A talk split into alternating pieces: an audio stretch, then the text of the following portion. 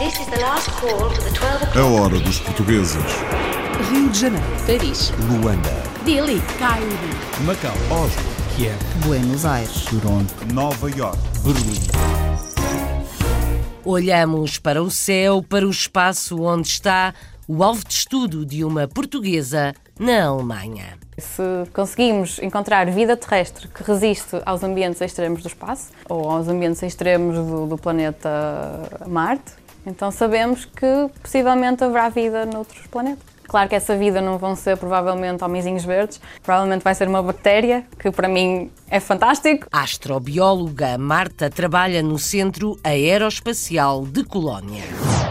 Olhamos para a frente agora que chegamos ao programa número 100 da Hora dos Portugueses, à quarta-feira, na rádio. Bom dia, boa tarde ou boa noite, consoante a hora e o local em que nos está a ouvir. A rádio feita para os portugueses que vivem fora de Portugal e já lá vai muito tempo.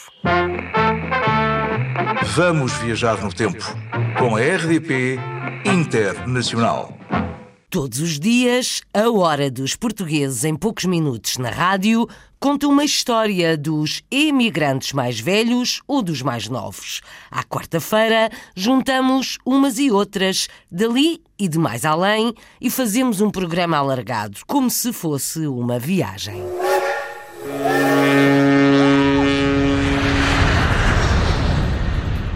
Apanhamos o avião até à Austrália, onde apresentamos uma portuguesa numa das maiores redes de padarias do país. Eu acho que essencialmente aqui as pessoas procuram mais um pão processado e que tenha mais tempo de validade para que possam ter em casa por mais tempo. Enquanto que em Portugal nós gostamos mais de um pão fresquinho todos os dias e que seja mais caseiro. De Torres Vedras à Austrália, uma portuguesa a trabalhar com o pão nosso de cada dia. Uma escritora e editora de livros infantis, gosta especialmente do que faz no multicultural Luxemburgo. O que tem bastante sucesso cá no Luxemburgo é literatura infantil em luxemburguês e ao mesmo tempo também em outras línguas, portanto, essencialmente livros em várias línguas. Isso tem muito sucesso porquê? Porque as crianças que, que moram cá e crescem cá estão numa situação única no mundo que é a maior parte das crianças falam mais do que uma língua. E por isso os livros também são escritos em várias línguas. Formada em literatura, bancária de profissão, uma portuguesa em França conta porque é pintora nos tempos livres. o meu amor pela natureza, pelas flores, pelas paisagens, pelo mar, pelos passarinhos, o jardim. Essa ideia de estar assim um bocado separada de tudo, isolada e de liberdade, a vontade de liberdade. O sonho era uma exposição na terra natal, Santo Tirso.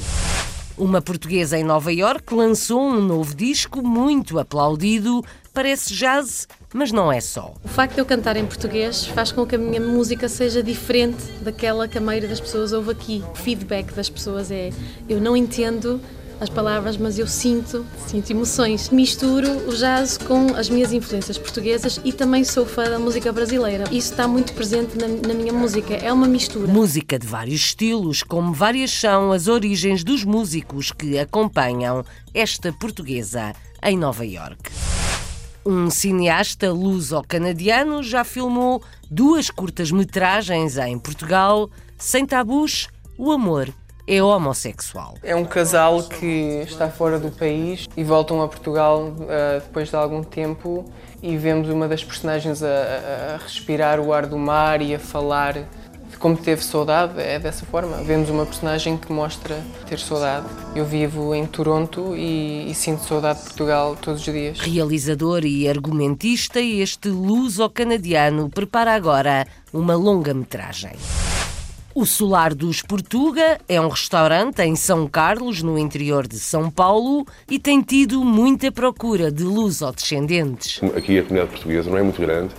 É grande, sim, em termos de descendentes. Ah, Isso eu tenho notado.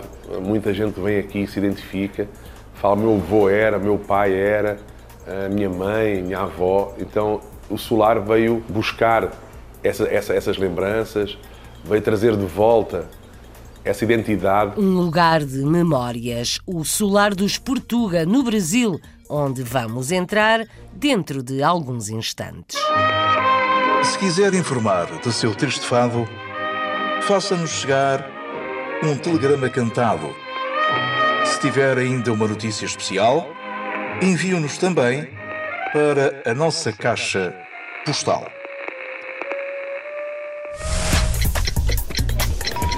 This is the last call for the 12 o'clock British Airways flight VA412 to Amsterdam. Eu queria ser astronauta, o meu país não deixou. À procura de vida noutros planetas. Marta Cortesão é astrobióloga, está a fazer um doutoramento no Centro Espacial Alemão, na cidade de Colónia. Já ganhou um prémio europeu e já andou pela NASA. Para mim foi uma experiência fenomenal porque aquilo é daquelas coisas. Fui à NASA, tive que me registar, eles deram-me um e-mail e dizia não sei o quê, marta cortesão, arroba nasa.gov. Eu mandei e-mail a toda a gente, tenho o e-mail da NASA. Foi mesmo, foi mesmo fantástico. O sonho de Marta é ir ao espaço. Estuda formas de vida noutros planetas, formas microscópicas como bactérias ou fungos. O ano passado foi distinguida com um prémio europeu. A Marisa Fernandes conta a história. Marta Cortesão é astrobióloga e trabalha no Centro Aeroespacial Alemão em Colónia. Natural do Porto, desde cedo despertou interesse pelas ciências do espaço.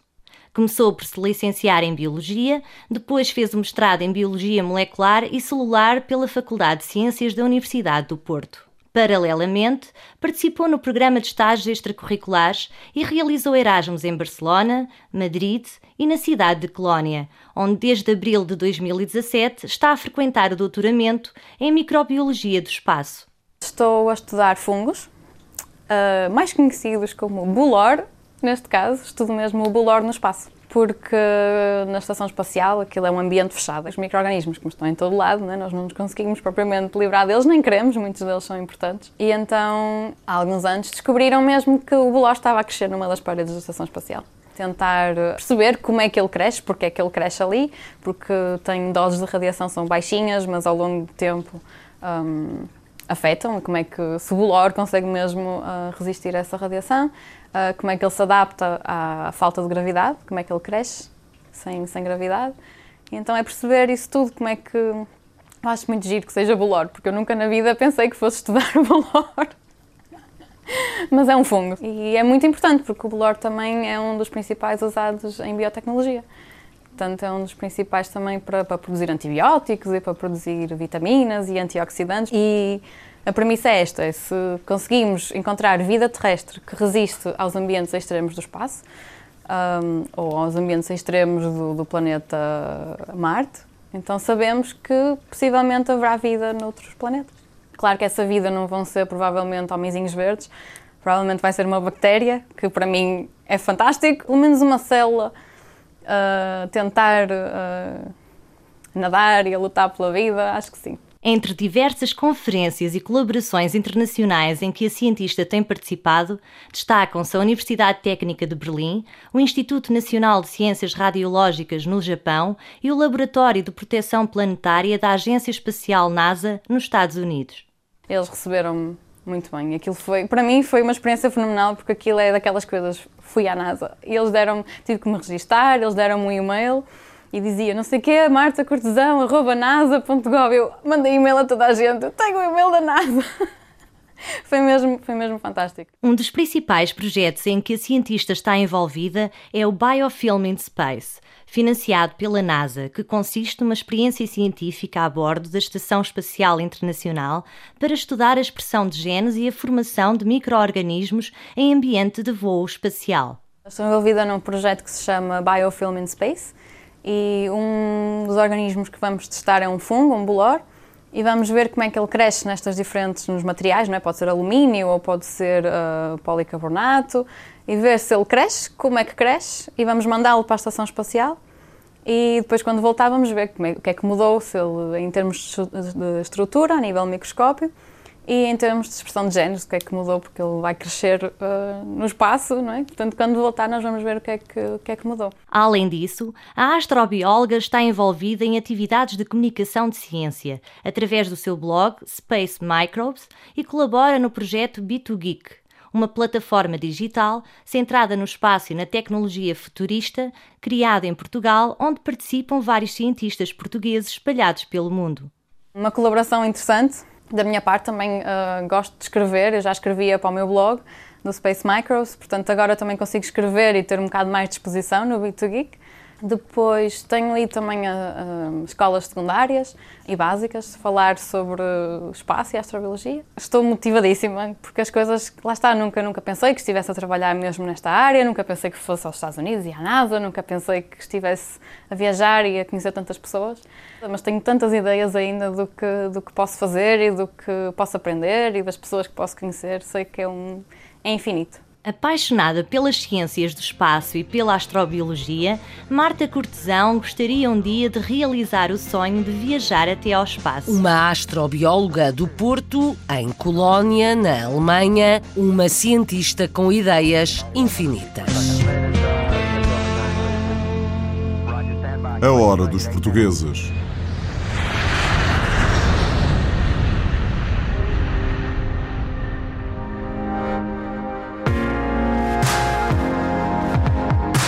É de Toronto, faz cinema e escolhe filmar em Portugal. William Vitória, luso-canadiano, realizador e argumentista, é ele que escreve as histórias. Nasceu no Canadá, mas diz que todos os dias tem saudades de Portugal, onde viveu. O mar e a saudade foram temas da sua primeira curta-metragem e a segunda voltou a ser filmada em Portugal, numa aldeia do Conselho de Aroca já recebeu uma menção honrosa. As questões LGBT são fio condutor nos argumentos. LGBT, que é um movimento que defende todas as orientações sexuais. Luís Medeiros conversou com este cineasta luso-canadiano para a Hora dos Portugueses. O mundo precisa destas histórias. É assim que o jovem cineasta William Vitória vê a sua missão mas passar do papel para o grande ecrã é tarefa difícil e foi o próprio a financiar as suas primeiras curtas-metragens. Além de realizador, é também argumentista. Por isso, os guiões têm as suas vivências e identidade muito marcadas.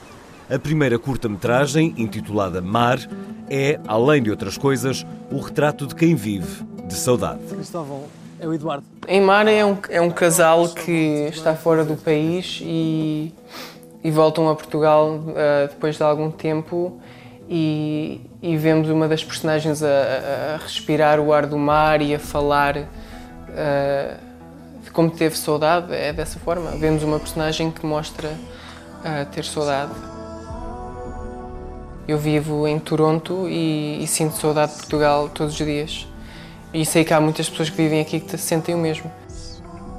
William nasceu em Toronto, mas veio viver para Portugal, onde permaneceu durante 14 anos. Só há sete regressou a Toronto, onde ingressou no Film Institute. Daí o mar e a saudade estarem tão presentes. Mas há outros temas transversais nos seus projetos, como os assuntos da comunidade LGBT. William diz que é libertador partilhar aquilo que lhe importa. A paixão por contar histórias LGBT vem de, de, de eu me identificar e, e é um tema que eu também gosto de ver, por isso gosto de fazer. Eu gosto de fazer algo que eu também gosto de ver e sei que muitas outras pessoas gostam de ver. Na segunda curta, por detrás de portas, cruzam-se temáticas que por norma são insociáveis: religião e cultura LGBT. Portugal foi novamente escolhido para a rodagem. O que é que estas pessoas estão aqui a fazer? Sei lá. Há uns anos atrás, os meus pais uh, foram a Portugal e foram visitar a Aroca e, e, há uma e uma das um dos pontos turísticos de Aroca é uma casa em que as pessoas fazem fila, excursões visitam esta casa e, e é a casa de uma santa viva, é uma pessoa que chamam a santa viva. E eu achei, meus pais disseram-me isto e eu achei super interessante. Tens um dom. Deixa-me só. Tem a ver com hum, questionar crenças, tem a ver com descobrir quem nós somos a nós próprios. O romance dramático Mar foi bem acolhido em vários continentes e recebeu do Festival Canadiano de Curtas uma menção honrosa. Por detrás de portas, vai igualmente entrar no circuito. E depois de duas curtas bem-sucedidas, o futuro trará uma longa-metragem. Agora estou a escrever uma, uma longa-metragem e estou, estou a, um, vou concorrer um, a um concurso no Canadá para tentar realizar este, esta, esta longa-metragem. Vem aí um filme, filme de longa duração de William Vitória, cineasta luso-canadiano.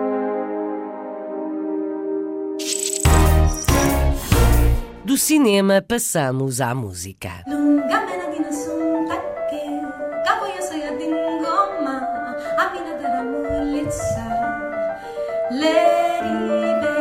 A cantora portuguesa Sofia Ribeiro lançou um novo disco em Nova York.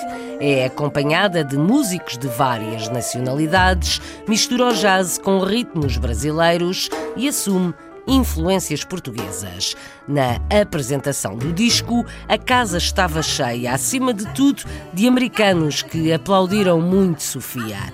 Vamos ouvir a opinião de uma nova iorquina e ainda Juan Andrés, o pianista e diretor musical da banda de Sofia. A reportagem para A Hora dos Portugueses é de Margarida André.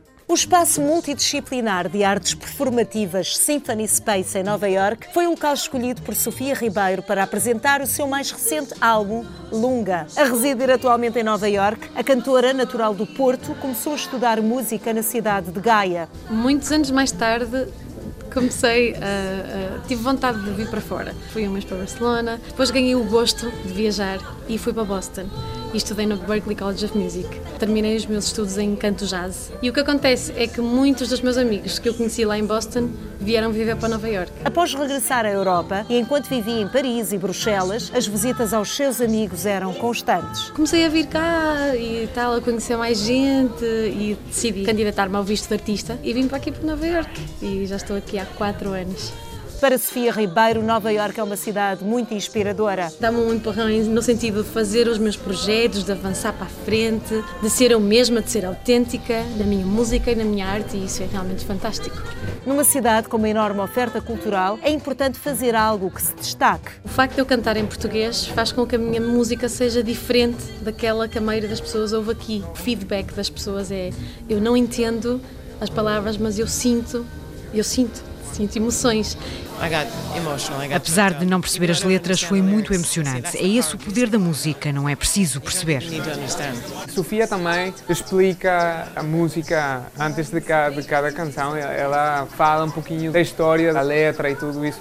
As suas letras vão buscar inspiração às mais diversas fontes. Muito da natureza, muito de, de, situações, de personagens que eu imagino. Mas nem sempre as letras têm significado. Lunga, título da canção que dá nome ao seu novo álbum, surge da procura nas palavras de diferentes sons. É uma língua que ela criou para, para esta canção. A forma como interage com o público, fazendo-o participar nas canções, é um dos pontos fortes dos seus espetáculos.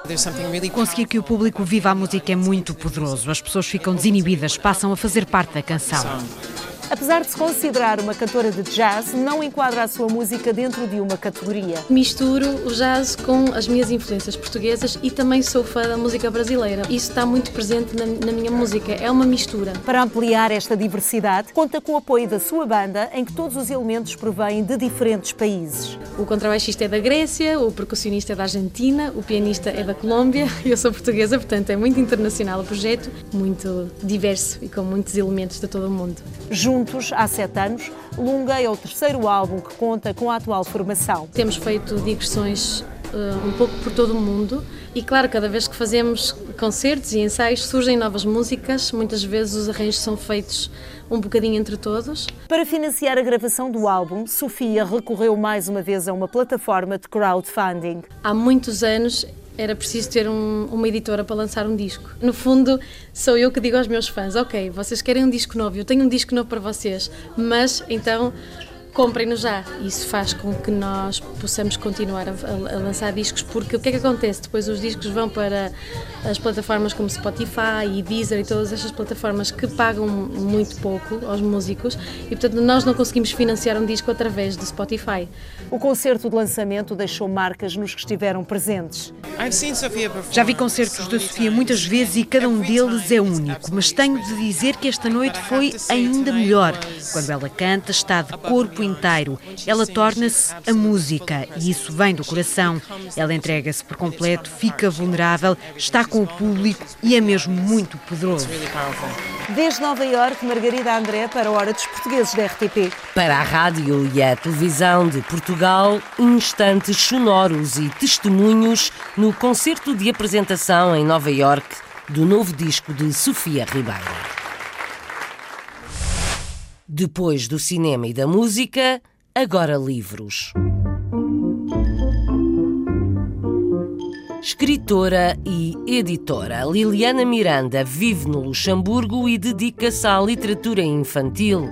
Escreve e edita em várias línguas, porque são várias as línguas que se falam e, acima de tudo, se ouvem no Grão-Ducado, país onde praticamente metade da população é de origem estrangeira. Esta multiculturalidade, conta a Isabel de Souza Gorgulho, é incentivo para Liliana. Liliana Miranda é escritora e editora de livros. Formada em língua e literatura francesa, Liliana Miranda começou por ser jornalista.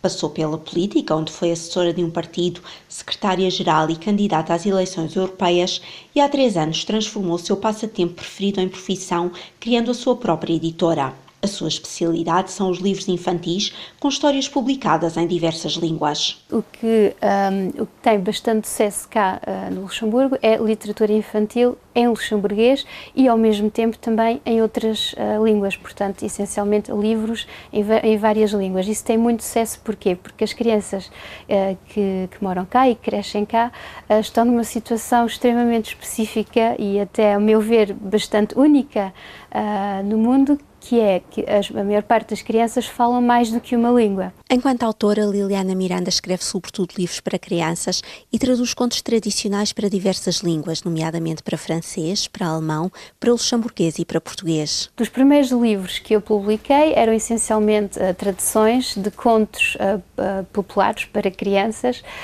que fazem parte do património cultural de outros países. Agora, numa segunda fase, efetivamente, estão planeados uh, variedíssimos livros que são mesmo criações próprias, que sejam minhas ou de outros autores. Liliana Miranda sempre foi uma apaixonada por literatura, por gramática e por linguística e considera que os livros são o melhor meio para transmitir mensagens importantes às crianças. Gosta de escrever e de publicar histórias universais, facilmente compreendidas por todos, independentemente das referências culturais. A minha inspiração até agora tem sido essencialmente o património cultural uh, literário uh, de vários países, obviamente de Portugal, mas também de outros, Porquê? Porque os contos tradicionais para crianças têm todos uma mensagem universal e isso inspira-me bastante e, e, gosto mesmo muito de escrever histórias eh, que possam ser compreendidas por qualquer criança. Enquanto editora, o trabalho de Liliana Miranda é um pouco diferente, mas os requisitos são sempre os mesmos publicar boas histórias do ponto de vista lúdico e didático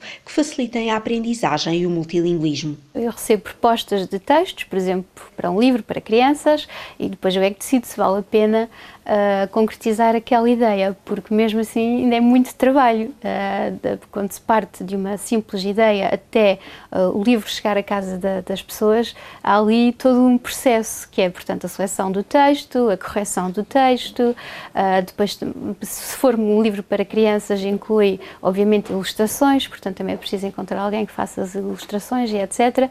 E basicamente o meu trabalho enquanto editora é acompanhar o processo inteiro e financiá-lo. É disso que Liliana Miranda gosta e que pretende continuar a fazer, dedicar-se à editora e publicar ainda mais livros interessantes, escritos por ela e por outros autores, sempre em diversas línguas. Uma escritora e editora de livros infantis no Luxemburgo e uma pintora em França.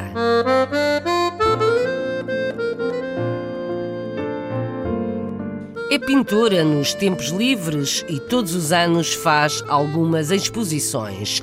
Carmen Camp é natural de Santo Tirso, mudou-se para a França quando era pequenina, formou-se em literatura e trabalha num banco em Paris. Em casa tem o seu atelier, onde pinta principalmente imagens da natureza. Não gosta de vender os seus quadros, mas todos os anos os mostra. Falta-lhe uma exposição na terra natal, Santo Tirso. A reportagem é do Carlos Pereira, A Hora dos Portugueses em França. Carmen Camp é portuguesa, nasceu em Santo Tirso, mas chegou à França em 1965. Era ainda uma criança. Estudou literatura na Sorbonne, trabalha num banco, mas tem uma grande paixão: a pintura.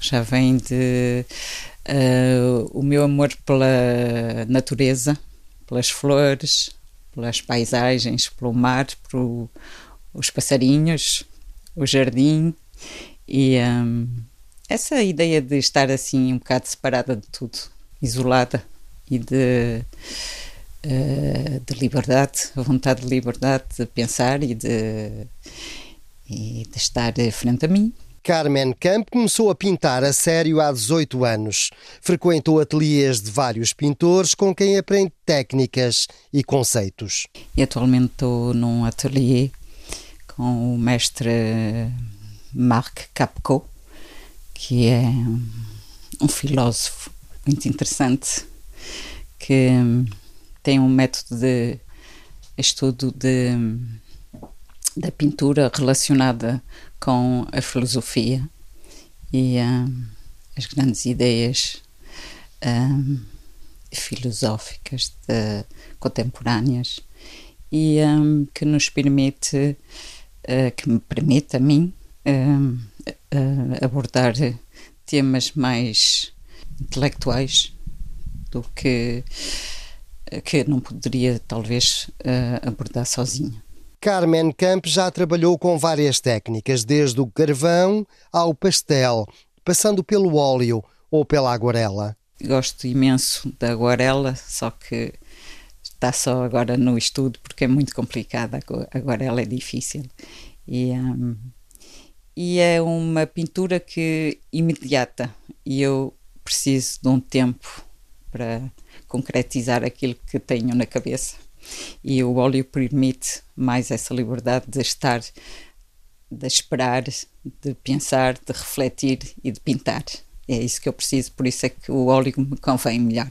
Carmen Camp realiza regularmente duas ou três exposições por ano, mas diz que lhe custa desfazer-se dos quadros que pinta, porque pinta por paixão. A ideia não é só de expor e de vender e de apresentar é principalmente a ideia, a minha primeira ideia é de pintar para mim e depois quando é necessário mostro, mas a minha vontade primeira é pintar.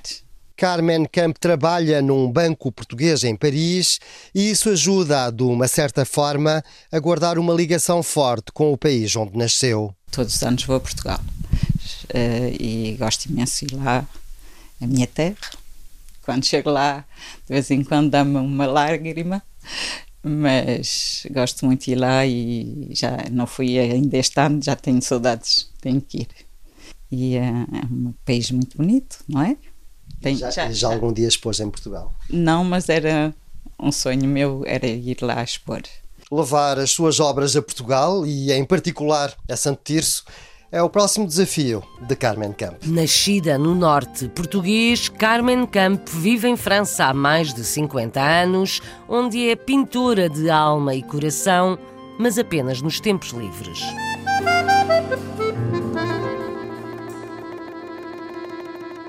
A hora dos portugueses. This is the last call for the 12 o'clock British Airways flight VA412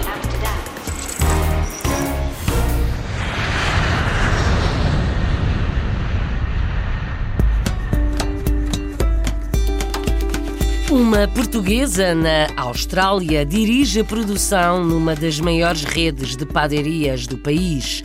Tatiana Domingues encontra diferenças no pão que australianos e portugueses comem e vai explicar porquê na hora dos portugueses. Natural de Torres Vedras, Tatiana quer continuar a apostar na sua carreira profissional, como vamos ouvir no trabalho de Filipa Borges Santos. Tatiana Domingos nasceu e cresceu em Torres Vedras. Com apenas 19 anos, decidiu vir para Melbourne à procura de novas oportunidades e uma qualidade de vida melhor. Hoje trabalha numa das maiores padarias do país, já que fornece pão para toda a Austrália. E confessa como se sente ao trabalhar aqui. Tenho muito orgulho em trabalhar nesta empresa, essencialmente quando eu vou aos outros estados da Austrália e vejo nossos produtos nas bancas dos supermercados. Eu sinto-me muito orgulhosa porque essencialmente representa o nosso esforço e dedicação diária e fico bastante orgulhosa. Tatiana, explica-nos um pouco em que consiste o seu trabalho. Então, eu sou a chefe de linha de produção. O meu trabalho é essencialmente ter a certeza que o pão tem aquelas medidas e aqueles pesos. É essencialmente esse o meu trabalho. Bread Solutions produz em grande escala. E perguntámos a Tatiana se ainda assim existe, por parte da empresa, a preocupação de manter as receitas e técnicas tradicionais. A prioridade da empresa continuar a ter as receitas tradicionais, há essa preocupação porque é, é, mesmo isso que é qualidade, não é? Dar aos clientes qualidade das técnicas mais antigas, mas adaptada à, à, maquinaria de hoje em dia e à tecnologia, de forma a manter a qualidade e fazer mais produção. Tiveram que substituir um bocadinho a mão de obra manual, né? de forma a que possamos fazer a mesma qualidade, mas em grandes quantidades, não íamos ficar um bocadinho obsoletos. A empresa aposta numa formação de qualidade dos seus empregados. E Tatiana, fala-nos um pouco de onde vem essa formação. Em São Francisco eles ainda utilizam, lá está, muitas técnicas mais antigas de fermentação e uh, a nossa formação foi essencialmente ir lá aprender essas técnicas e ganhar mais novos conhecimentos para depois aplicarmos aqui uh, na Austrália e, e, dar mais qualidade aos nossos produtos também. Perguntámos a Tatiana o que ela pensa sobre o aumento de pessoas intolerantes ao pão. Eu acredito que tem a ver com o fermento e também com os aditivos que nós temos que adicionar para que o pão tenha um, um prazo de validade mais longo. Uh, acho que essa é, é essencialmente a razão. Tatiana, fala-nos da principal diferença que sente entre a Austrália e Portugal relativamente ao pão. Eu acho que essencialmente aqui as pessoas procuram mais um pão processado e que tenha mais tempo de validade para que possam ter em casa por mais tempo. Enquanto que em Portugal nós gostamos mais de um pão fresquinho todos os dias e que seja mais caseiro. O futuro é incerto. Mas Tatiana confessa o que espera do seu. Eh, eu acredito que os meus projetos futuros passam pela, por aumentar a minha família, apostar um bocadinho na minha formação profissional e, e estudar um bocadinho mais. Acho que são essencialmente os meus objetivos aqui na Austrália. Tatiana, confessa-nos qual o seu pão preferido. Oh, sem dúvida o tradicional pão com chouriço, é o meu favorito. Para finalizar, perguntamos a Tatiana quais as três palavras que pensa quando ouve a palavra Portugal. Família, raízes e comida. Comida, incluindo pão com chouriço, preferido desta portuguesa na Austrália, a trabalhar na indústria do pão.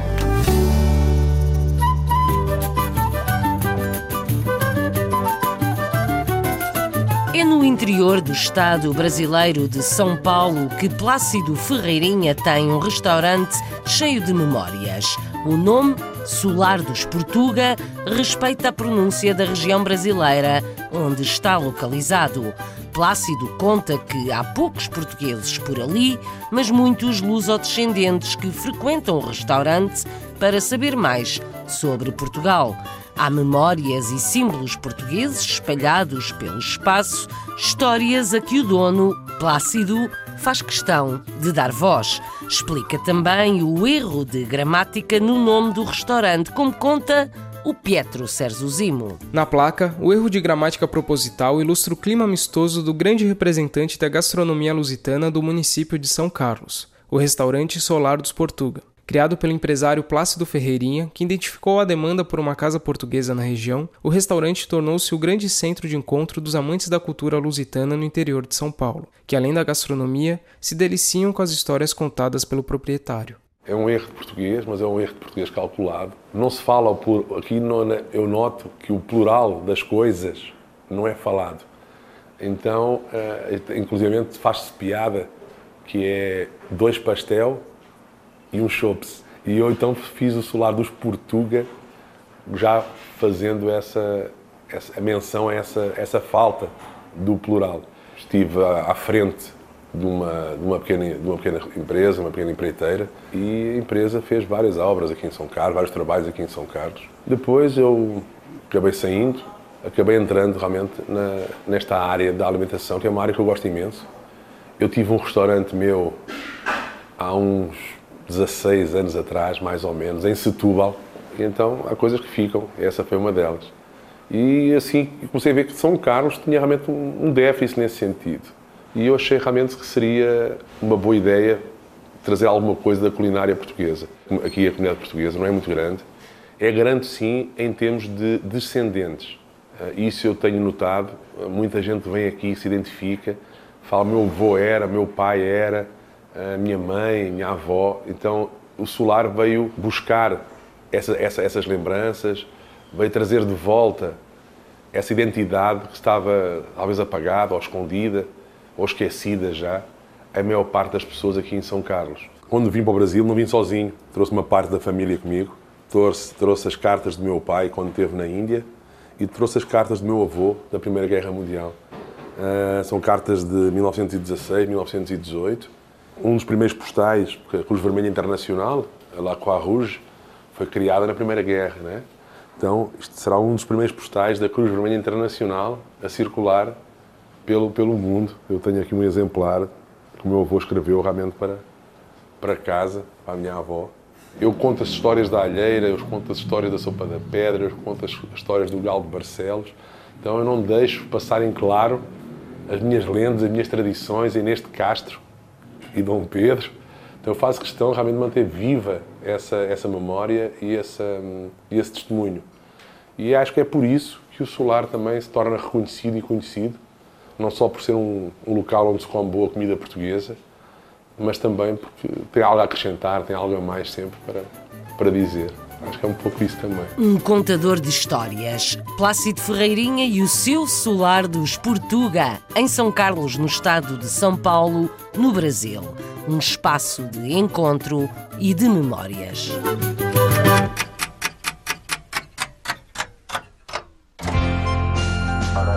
Lembramos o que acabamos de ouvir vai ficar disponível online em podcast rtp.pt barra rdp internacional. Antes do Brasil, a Austrália e uma portuguesa na indústria do pão. Conhecemos uma pintora em França e uma escritora e editora no Luxemburgo. Espreitámos um concerto em Nova York e filmes no Canadá. Na despedida, voltamos a olhar para o céu, para o espaço, onde está o alto estudo de uma portuguesa na Alemanha. Eu queria ser astronauta, o meu país não deixou. Depois quis ir jogar a bola, a minha mãe não deixou vontade de voltar à escola, mas o doutor não deixou. Fechei os olhos e tentei dormir, aquela dor não deixou. Oh meu anjo da guarda, faz-me voltar a sonhar Faz-me ser astronauta e voar. O meu quarto é o meu mundo, o ecrã é a janela. Não choro em frente à minha mãe, eu que gosto tanto dela. Mas esta dor não quer desaparecer,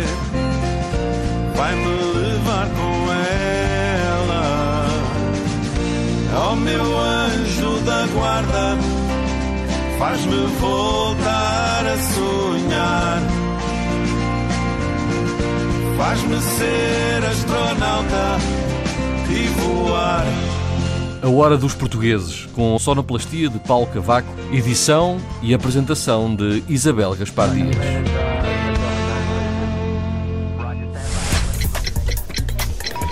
This is the last call for the 12 A hora dos portugueses. Rio de Janeiro, Paris, Luanda, Dili, Cairo, Macau, Oslo, Kiev, Buenos Aires, Toronto, Nova York, Berlim.